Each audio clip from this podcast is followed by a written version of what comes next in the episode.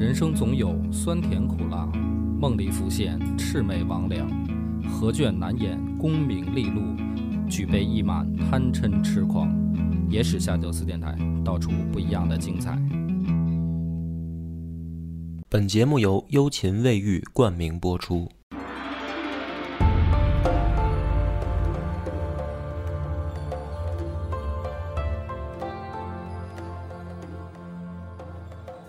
大家好，欢迎收听《野史下酒》，我是主播恶把波。广斌，上回书咱们已经讲到了一个半仙级的人物出场，就是陆法和。嗯啊，军师，这个陆法和来了以后，就亮了一个手艺。他说：“这一仗，我告诉大家应该怎么打啊？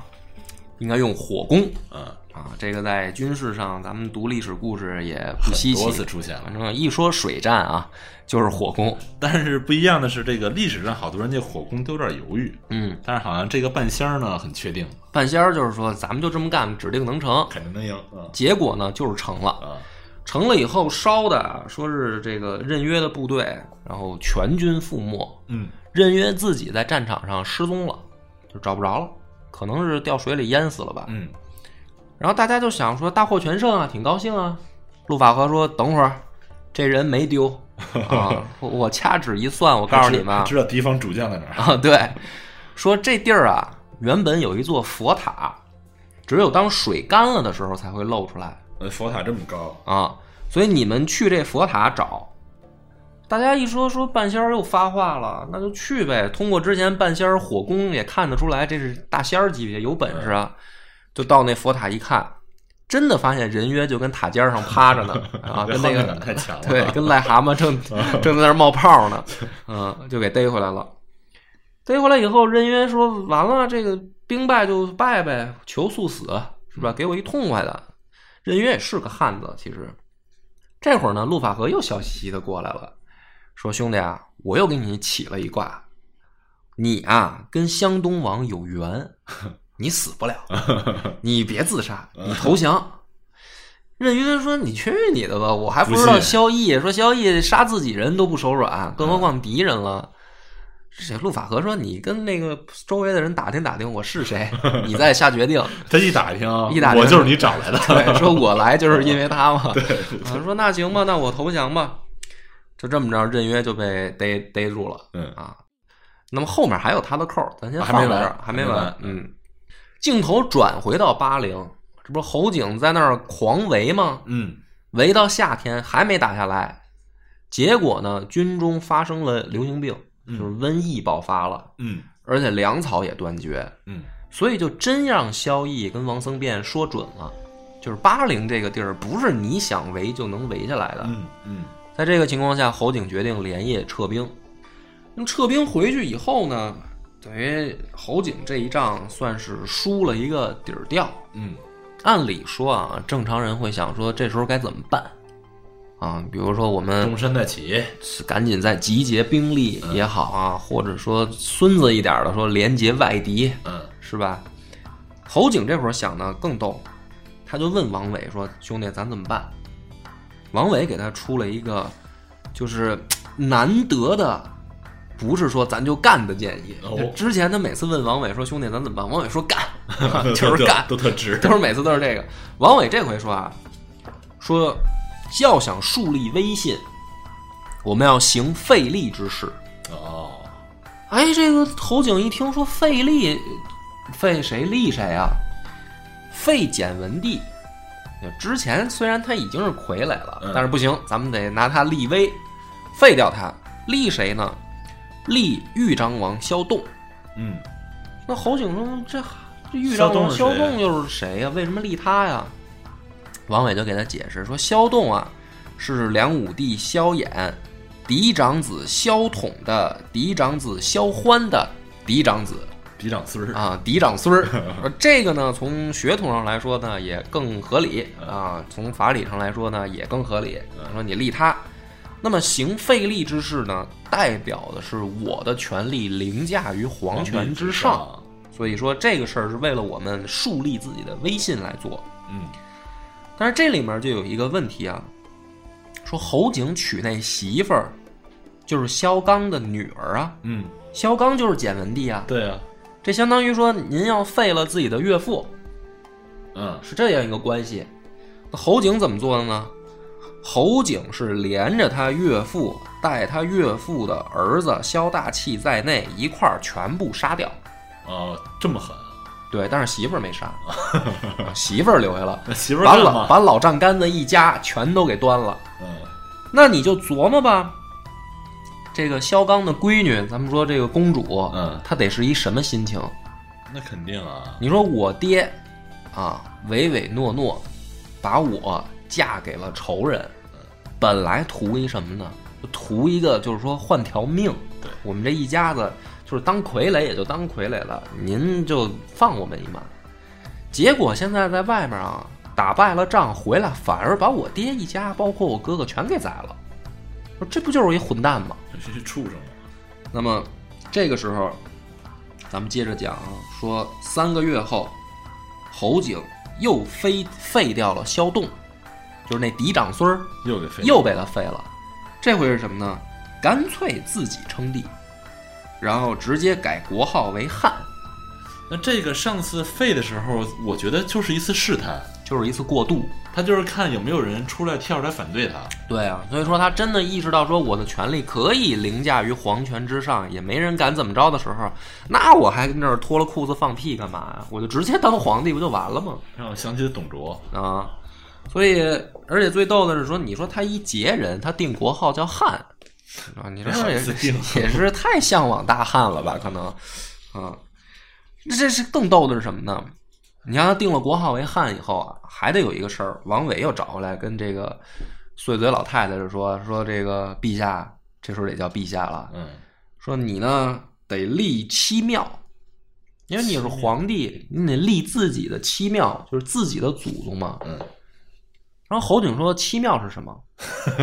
不知道不知道，不懂。当皇帝了不知道七庙是什谁都有第一次当皇帝的时候，也很正常啊。再说他一少数民族，不懂也很正常嘛。。嗯王伟就说这个事儿也很简单，就是你的上面七代祖宗，嗯，从你往到你爹往上再数，数出七代来，数得出来吗？然后，对呀、问题就是什么呢？问题是说，说我他妈哪知道我我上面七代都是谁啊？就是我我顶多知道我爹叫什么，嗯我爷爷叫什么，我都有点含糊啊。你也别乐，其实 这事儿说明什么呢？也不是说人侯景啊，就是少数民族就傻。咱要现在自己往上数七代，说都叫什么，咱自己也含糊。除非有家谱，除非你说回去看家谱，对但你问题就是什么呢？侯景他没家谱，嗯是吧？所以这怎么办呢？王维也说没事儿，这事儿在你身上啊，也不是独一份儿。嗯我跟你说啊，他们汉人有的时候也找不着家谱，一般碰到这种情况的时候怎么办呢？编嘛，自己是天龙是呃什么天子这还是编出身，就是这找祖宗，哦，找祖宗。然后王伟呢，经过了一段时间的这个闭门研究，给侯景找一祖宗啊，说是谁呢？东汉宰相侯霸哦。是侯景的始祖，哦，东汉的宰相。那问题是什么呢？虽然说都姓侯吧，啊，但人家是汉人，对，但是人家是汉人，你是一杰人啊，对，这个就相当于什么呢？嗯，我想想啊，相当于你是一个中国人，嗯。结果你祖上是一外国人，嗯，对，就是这意思，对啊对，你怎么编？就是编的你不是说你祖上的老婆是可能是一个中国人？是，所以说这个事儿编的有点离谱，但是不管怎么着，七庙算是立起来了，就是往后数出来七个啊。三个月以后啊，你看他这折腾挺热闹，实际上对于自己的实力来说一点也没有增加。嗯三个月以后，王僧辩率着大军啊，带着陈霸先，就已经杀到了现在的江西九江会师了。嗯哥俩准备好。陈霸先这会儿兵强马壮啊，甲兵三万，强弩五千，战船两千条，嗯啊，也是得到了当地这少数民族的支持，给他不断的提供补给。他这一路上来，招兵买马也好，然后训练武备，真是一支强军了。嗯跟王僧辩会合以后呢，两军主帅登上高台，歃血为盟，宣读檄文啊，我们要讨伐侯景。这个时候就是更名正言顺了，因为侯景称帝了。对啊，那你就这就是完全就不用再顾忌说啊，皇帝在他手里当人质这些事儿了。对，于是呢，侯景接到消息，也派自己的大将叫侯子建，据守在建康上游的重镇姑蜀。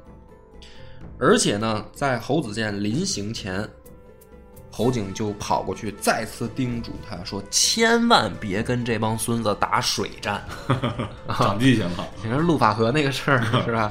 啊，这不是很印象很深刻吗？都千万别跟他们打水战，这帮人水军太厉害。这个侯子健带着兵到了以后呢，开始记着大哥的话，说不能打水战，不能打水战，一天提醒自己三遍啊。关键是这帮人也不跟他打陆战，嗯，所以两边都僵着。僵了十多天以后呢，这侯子健呀、就登上高处，说我看看他们的水军到底什么样。嗯就之前都没看，没仔细看，就是反正敌方就是听着大哥的话啊，听大哥的话，反正就不不打水战。登上高山一看呢，说这玩意儿他们这船也不大呀，也没几条啊。就说你看大哥啊，就迷信了都，让人打怕了。让人打怕了。说咱现在这这这这船也不比人家差，人也不比他少，这有什么不敢打的？而且我连续十多天了，我发现他们也怯战，没什么不能打的。于是呢，十多天之后，侯子健率领自己的舰队出击，哎，出击走到江中间以后，就发现对方的大船全出现了，之前都藏着呢。王僧辩跟这个陈霸先都把船藏起来了，就故意露一些小破船让他看嘛。就让你出水军，啊，结果他一出来，所有大船都出现了，整个就给他围了。这个时候侯子健说：“嗯，大哥说的对，大哥说的对，但是也晚了。”结果这哥们儿呢说，最后啊，只身逃回健康，啊，一个人全军又全军覆没了，自己跑回去了。船也折那儿了，当然了，都没了。侯景一看说：“完蛋玩意儿，我走时候跟你说什么来着？不能打水战吗？你干嘛啦？打水战，打水战？说说你就不听话。但是这个时候咱们不不扯这个蛋啊，说他打也打了，输也输了，怎么办？就人家已经这回堵到健康门口来了，嗯，所以侯景呢，把自己能找到的所有什么石头、木材，包括坏了的战船，一股脑的呢就扔到秦淮河河口。堵堵河口，堵河口，就是别让人家的战船进入秦淮河嘛。嗯，堵住了以后呢，然后在石头城到朱雀桥，这个之前咱们打说这个侯景围城的时候就讲过这个地形了，说在这条沿线十几里严密布防，就把所有的兵力都压在这儿。嗯，因为他知道这回王僧辩和陈霸先来的是水军，肯定要走秦淮河，走朱雀桥，所以在这儿严密布防。那么果不其然呢，王僧辩率领着水军，趁着涨潮突到秦淮河以后，发现沿岸是侯景密密麻麻的防线，嗯，而你这时候要打，你就得登陆了，就等于上陆地去作战了。当时呢，所有手下的将官啊，一看这个排场，就觉得说，要不咱们先别强攻了。嗯，说白了，这种仗就是杀敌三千，自损八百嘛。嗯，这个你硬打你也吃亏，算打下来了，肯定也得付出代价。嗯，所以呢，这个部队里面就弥漫着一种怎么说呢？退兵有点怯战的心态。这个时候，陈霸先又站出来了，嗯，他就说一句话，他说：“三年前，柳仲礼带着联军就在秦淮河的这个位置，一步都不敢动。说今天我们又到了这儿，如果我们也照柳仲礼那样，那跟他还有什么区别？你们都害怕，是吧？但是你们想想，如果我们现在退了，会是什么结果？就是当年柳仲礼的结果，哎，所以在这个情况下呢，大家说，那你牛逼，你上呗。啊，你要是别人，你要是搁柳仲礼，可能就就算了觉得算了你。真上，不是柳仲礼也上了，问题是上了也没找着好果子呀，对对吧？陈霸先真上，啊他是真上，，对，陈霸先带着一万人、八千铁骑直接出击，就强攻、强冲这条秦淮河到朱雀桥的这条防线，冲进去了。冲进去以后呢，当时很精彩，陈霸先啊摆出了一个一字长蛇阵。哦，按理说呢，这个兵法上来讲，一字长蛇阵没什么看头，容易被人切断，不是，关键是就是说这个阵型太简单了，就是好像谁都会摆，就是摆成一排呗。对，但是大家往往没有就是很详细的了解说，说既然这个阵法这么简单，为什么在古代战场上老用它呢？嗯，对吧？一字长蛇阵的关键诀窍在于阵法摆出来以后一定要灵动。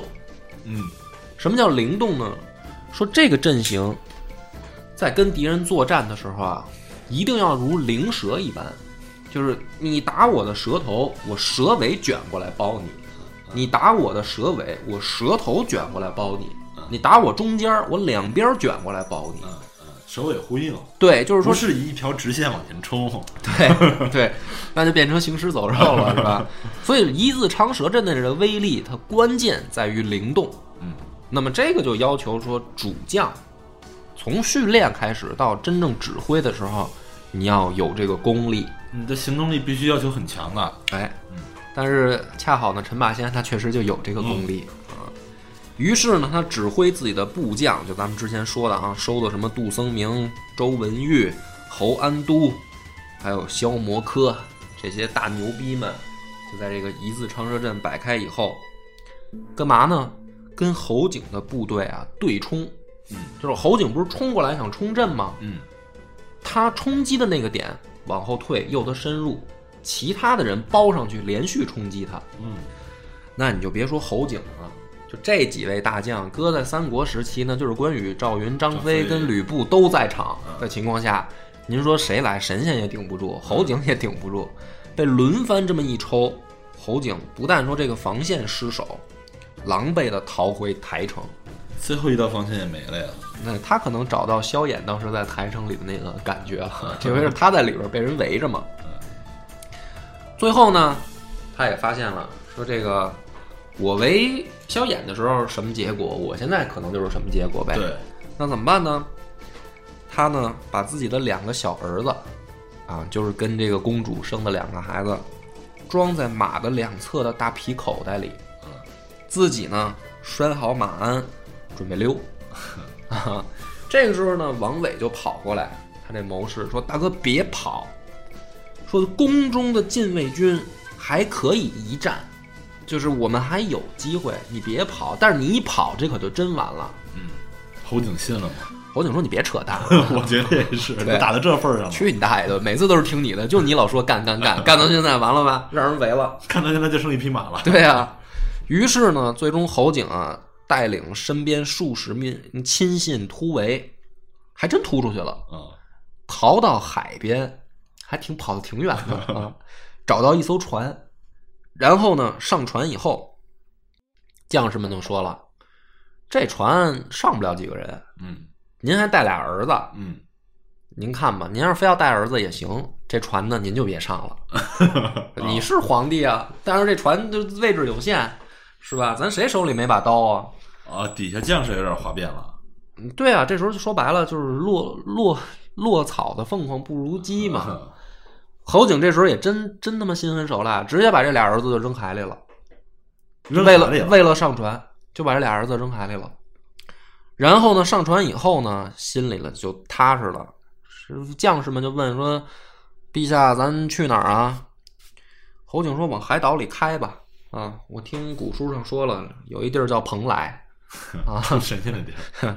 这我瞎掰啊，反正就是说，你就往海岛上开吧，咱先躲出去。嗯然后呢，他也是太累了，你想从这个 南京一路奔波到海上找条船，终于想歇口气儿了，所以上船以后，侯景就甜蜜的睡去了。嗯但这会儿就该出事儿了呀。对，一觉醒来，再一睁眼，发现船开回南京了。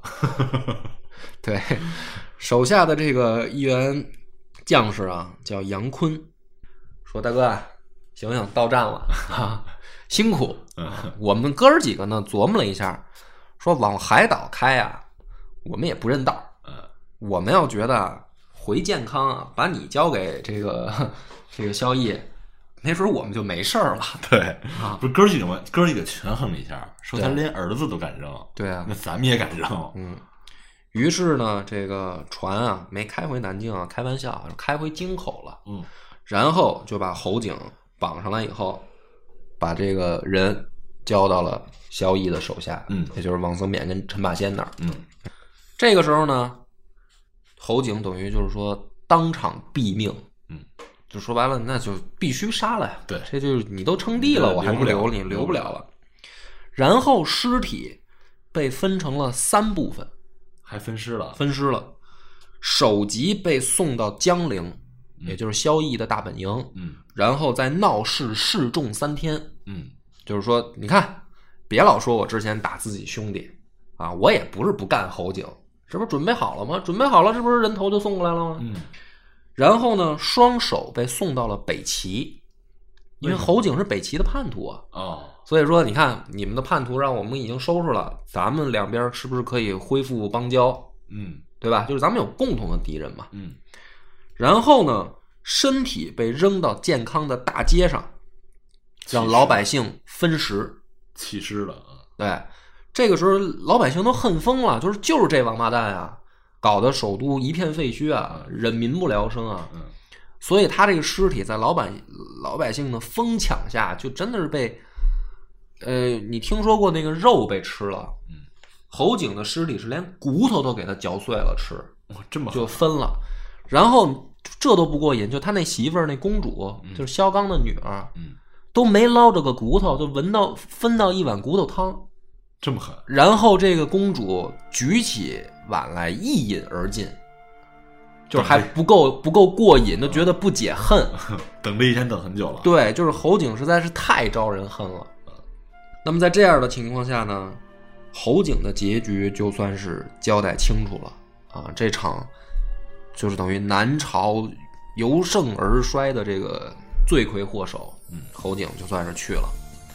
那去了以后还有一个问题啊，说侯景之前立过的那个废帝萧栋，这时候还没死，嗯嗯，咋办呢？这是萧衍的嫡长孙儿，嗯是吧？也当过皇帝，你甭管谁立的吧，咱们应该怎么处理？王僧辩啊，在去这个首都之前啊，就问大哥，问萧绎，说要是我们进来进去以后找着萧栋了，我们怎么处理？萧绎当时给他的一个书信回答是说：“六门之内自极兵危。”嗯，什么意思呢？兄弟，你啊，不要给我传来一个消息说找到萧东。嗯你进了宫以后，六个门之内发生的事儿是管不了的。嗯，什么意思？就很明显了，就是在混乱当中把你能找到的这些人做掉，嗯不要给我们后面再找麻烦。你说你给他回头带到朝堂上来了，我怎么做其实都不合适。对，你说我给他福利起来，这肯定，那我干嘛来了？对是吧？我给他宰了也不合适，所以不要让这种情况出现。六门之内自及兵危，就直接就宰掉就完了。到时候推给侯景就完了，嗯，所以呢，这个王僧辩说啊，说大哥啊，我也理解你的心情，但是这活我不干，就是你别想把锅甩到我身上来。萧绎说你不干也行啊，找了一个亲信叫朱买臣，啊，就把这活儿给干了。就王僧辩不背锅，嗯那等到打进首都以后，王僧辩就率领群臣干嘛呢？劝进啊，萧绎你赶紧出来当皇帝吧。嗯然后就是那种丑恶的嘴脸，三辞啊，三辞三请，然后随后萧绎勉勉强强说：“那既然大家都这么期望我当皇帝，那我就勉为其难，嗯是吧？出来帮大家把这个事儿办了。嗯那么到这儿为止，此战功劳最大，您论功行赏了，嗯他当皇帝了嘛，功劳最大的肯定是王僧辩，对，是吧？从巴陵防守侯景到一直打回首都，王僧辩这个时候可以说是用一句诗来说，就是“大乱平定巨贼死，手提旧经还天子”，嗯是吧？这个就是说有康复社稷的这个大功啊。于是呢，被加封为司徒、扬州刺史，然后镇守京城建康。王僧辩之下，要说论功行赏，第二位是谁呢？陈霸先。陈霸先，哎陈霸先呢，这回被封为征北大将军、南徐州刺史，镇守京口。封官拜将了，哎，京口咱们也不陌生嘛，北府兵的这个发祥地嗯啊。但是萧绎呢，把陈霸先的儿子叫陈昌封为京官儿，啊，留在留在自己身边了，留在自己身边儿。那你就明白了，陈霸先去京口，他儿子在健康干嘛呢？那很明显，萧绎就是留个人质嘛。质你陈霸先从岭南来的一个这个人，又不是我嫡系，对，谁知道你跟我同不同心同德呀？在这样的情况下，你本来觉得应该是说大势已定，嗯南朝是不是恢复太平呢？不是，出事儿了。说啊，这个荆州军进了建康城以后，大肆劫掠，嗯城内到处火光冲天。最过分的说，皇宫中的大量金银珠宝都被抢了。这事儿一出，萧绎也坐不住了，就是说这个军纪也乱的到一定程度了。成兵匪了，啊，说这王僧辩你怎么带的兵啊？就是你管不住自己手下人吗？嗯说到底这个谁干的？别说谁干，都干了。但是就是说皇宫里边的那个金银财宝谁干的对，啊？一查谁呢？襄州刺史王林。这个王林的两个姐姐就是萧绎的两个妃子，哦，算是萧绎小舅子小。舅子，这时候呢，萧绎说：“把这孙子给我送回江陵来，我亲自问问他。”嗯王林这个人啊，其实作风有点黑社会老大那个架势，就是说白了呢，嗯，什么坏事儿都干，但是对手下兄弟不错。啊，就是他抢了钱以后，他也不是自己闷得儿密，他都分给兄弟们。嗯这时候一听说这个萧毅叫自己去，心想完蛋了，这大哥不乐意了啊大哥肯定是要收拾我了。嗯临走的时候呢，他就问自己手下这帮兄弟们说：“如果我回不来的话，你们怎么办？”手下这帮兄弟呢，就是说啊，如果你回不来，我们愿与君同死。啊，王林说：“那就行了，啊，我去吧。”去到那儿以后，马上就被扣了，就是给关起来了。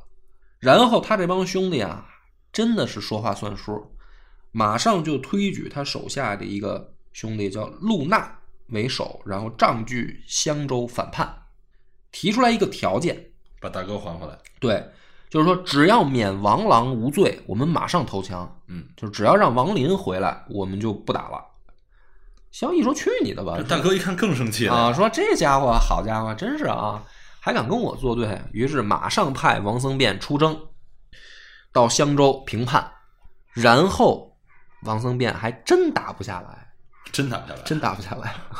就这帮王林的这帮手下兄弟，你别看作风挺土匪的，但是作战能力其实挺强的。是一个很很很色，所以这个时候呢，这个王僧辩就想说这事儿怎么办？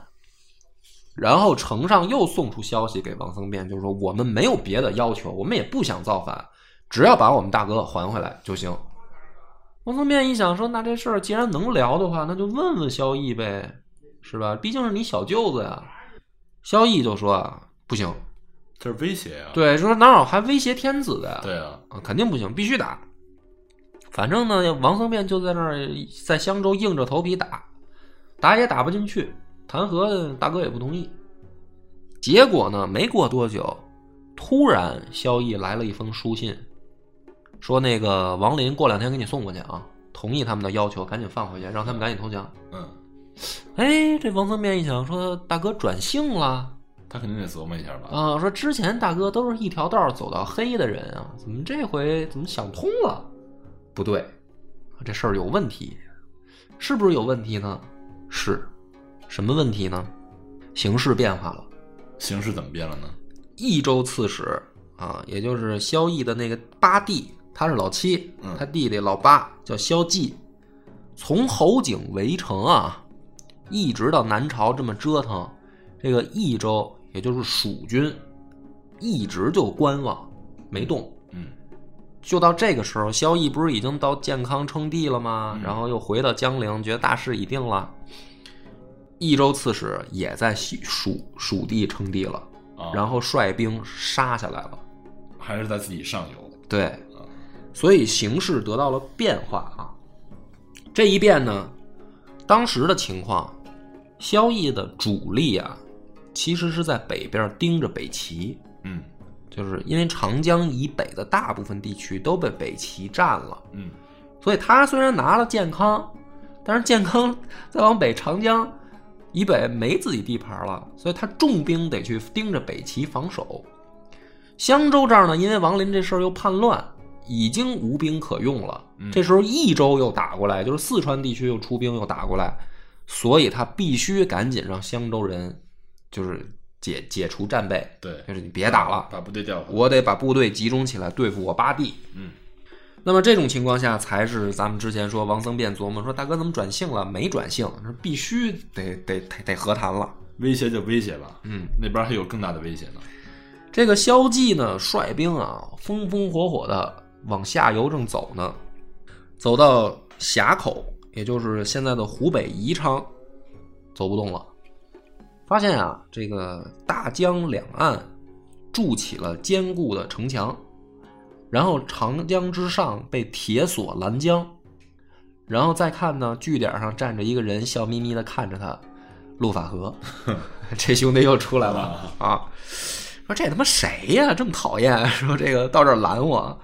陆法和说：“我早就算好你要来了，哈哈，我都准备好长时间了。因为我这一段在在书里边没出现，我就是在这儿 就拉拉铁索呢，防你。”洛法和这个一边在这儿修筑防御工事啊，一边就给江陵告急，就是我虽然预料到了，但是我这儿人少啊，派兵来支援我。在这个情况下，萧绎不是没兵可用吗？就是襄州那儿，王僧辩不是刚刚盯着刚弹劾吗？那没有人去增援陆法和呀，怎么办呢？手下也没有大将，就把任约放出来了，哦，就是说你去增援陆法和。你大哥侯景已经死了，你就不跟着我干，你也没法跟着别人干了。你跟我有缘呀。就是说戴罪立功吧，戴罪是有缘是陆法和说的呀。人家带着兵回来说：“兄弟说的对，真是有缘。算准了，说的对，真是有缘，就给他等于给他放出来了。嗯放出来以后，还等于给他加官进爵了。嗯嗯，就为了支援陆法和。但是呢，你别看这么说，就是任约带去的实际上是宫中的禁军，嗯就是主力都来不及调回来。那么，如果这样的情况跟蜀军持续的作战下去啊，实际上陆法和可能也拦不住，嗯就是兵力不占优势。这个萧绎就想了一招更孙子的，嗯、用我们现在的话说，就有点吃里扒外了。他干什么了？他就给西魏的宇文泰写信，说我八弟的部队现在都在峡口，你这时候去偷袭益州，一偷一个准儿。宇文泰也不傻呀，是吧？你按照三国的战例说，西晋想统一天下，先入蜀，然后顺江顺江而下，攻破东吴东吴嘛。嗯宇文泰一琢磨，这玩意儿不拿白不拿啊，马上派自己的外甥尉迟迥率两万部骑出兵伐蜀，一路势如破竹，就把成都给围了，就真的入蜀了。嗯，入蜀以后呢，消息就传到前线来了。这个时候，这个老八萧纪就想说：“这怎么办？两难啊。嗯，这个前面有陆法和在这挡着我，后边这个西魏派兵把我窝抄了，怎么办？这时候呢，他想说，干脆就孤注一掷，就是别回去了啊，咱就顺流而下，直接打江陵，对，打下江陵。但咱搬家。问题是什么呢？这个益州百姓啊，有一个特点，嗯他不愿意出这天府之城。嗯你就发现嘛，历史上历朝历代，你什么时候看见说四川出兵平定中原的？嗯，基本上没有。嗯你就别说平定中原了，你东夏就平定江南呢也不多。嗯所以呢，这消息一来呢，这益州的士兵一听说家没了，就不想打了，就想回家。而且这样的话，就等于部队没战斗力啊，就突破不了陆法河的防线啊。嗯，于是这个时候呢，萧纪派人向萧绎求和，不打了，我们回家行不行？萧绎说：“那肯定不行。你打我的呀？对啊，说现在我为了你把王林放回去，襄州的事儿也没了，我把任约也放出去了，啊，我还把西魏的兵引到蜀地了，我现在就是等着弄死你，你还求和？不好意思，晚了。这会儿他的形势已经转变了。对啊，所以呢，这个时候萧绎拒绝了萧纪弹劾的可能性以后，萧纪就想说，那就得拼了嘛？啊，怎么拼呢？手下大将叫陈祖志，不是陈志祖，手下大将陈志祖提出来一个建议，说：“大哥啊，把我们现在你带出来的所有的金银财宝分给手下弟兄，咱们用钱激激励士气，就看在钱的份上，兄弟们拼了。”这个时候，萧纪也是惊了，说：“打仗不是军人应尽的义务吗？啊，还守财呢。还要跟我要钱？”嗯，你说这个话特逗啊，他有没有？他真有。有，他这哥们儿特逗，每次出征都带着一百箱黄金。就是把那个国库带上，对他，他就是做好搬家的准备。对我觉得他也挺逗的啊。他每次把所有的财产都带在身上，然后这个时候这手下大将说：“你把这钱分了，咱们这拼一下。”他还不愿意。就这样的情况下，益州的士兵也看出来了，说这么个大哥啊，没什么前途。我觉得他这个手下出谋这个人其实想挺对的，嗯就是咱们手下的益州士兵之所以不愿意打，是因为想回家。嗯，那大家把钱分了，打向江陵，新建个新家呗。建个新家呗。他也不干，他也不干啊，所以呢，就在这样的情况下，属于不战自溃。嗯他里边的人都不想打，然后呢，等于萧萧纪就被顺流啊，就想跑，嗯坐着一只大船，带着一帮亲信就想跑，顺流，反正也挺逗。你说他顺流而下能跑到哪儿啊？他想的可能是能跑到哪儿就跑到哪儿，嗯，然后呢，马上就被这个萧绎手下的一个游击将军叫樊猛的船队给围了。围了以后呢，樊猛就给大哥写信，就是说咱怎么办啊？这个我现在人已经被我围住了，就是大哥您给个指示，是我给他逮起来送回去，嗯还是我在这儿直接就把他弄死？然后呢，萧绎给他回信，就是说啊，一共有六个字儿，叫“生还”，逗号，不成功也。哦，什么意思呢？就是如果让他活着，着就是你的失败，就是你的失败。那樊猛一听明白了，那就是弄死呗。毕竟是他的弟弟嘛。啊，于是呢，这个包围就变成了动手，开始进攻。这个时候呢，萧纪也挺逗，站在这个船楼上啊，把箱子打开，一包一包的往樊猛那儿扔钱，就是够不够？我拿钱，别打我别就是你放我一马，够不够？然后呢，他说我就一个要求，让我见七官一面，就是让我见我七哥一面。嗯樊猛就乐了，说：“你看，我把你弄死，你那些钱也是我的，我干嘛要找这个麻烦啊？”就这么着，就把萧纪给宰了。嗯宰了以后呢，这个萧纪的三个儿子被送到江陵，然后呢，这位七叔跟那仨侄子说：“自杀吧。”哦，这仨孩子呢也挺有骨气，就不死 啊，就不想死，嗯，不死也行啊，给扔牢里面，活活饿了十三天，饿死了吗？把他这对饿死了，这十三天还不饿死，把就把他这八弟这仨儿子全给饿死了。就这样的情况下，结果是什么呢？西魏顺利了占领了益州，然后萧家这边终于算是消停了。有的人就说啊，我看留言也跟我说，说我讲这一段的时候呢，就觉得说是不是把他们讲成一帮王八蛋了啊？因为我看有一个观点说，这不是攘外必先安内吗？啊，不是说就算打侯景也好，打北齐也好，打西魏也好，肯定是得先把自己的地面上的事儿摆平啊。但是问题就是，这个自己家兄弟这么杀，然后把外敌引进来，把自己兄弟地盘送出去，这不叫攘外必先安内吧？就是你的上游四川嘛，嗯如果住着自己一个亲弟弟嗯和住着一个外人，他可能是都要打你，嗯，但是你就宁愿送给外人，也要把自己弟弟弄死。如果要是这个攘外必先安内的方法，我觉得也是绝了，嗯，确实是，是吧？因为兄弟之间最后确实是可以有说谈求和的可能性的，对，对吧？但是到了西魏手里，求个屁和啊！就是弄死你是早晚的事儿。对，所以那么南北朝的这个局势往下该怎么发展，且听下回分解。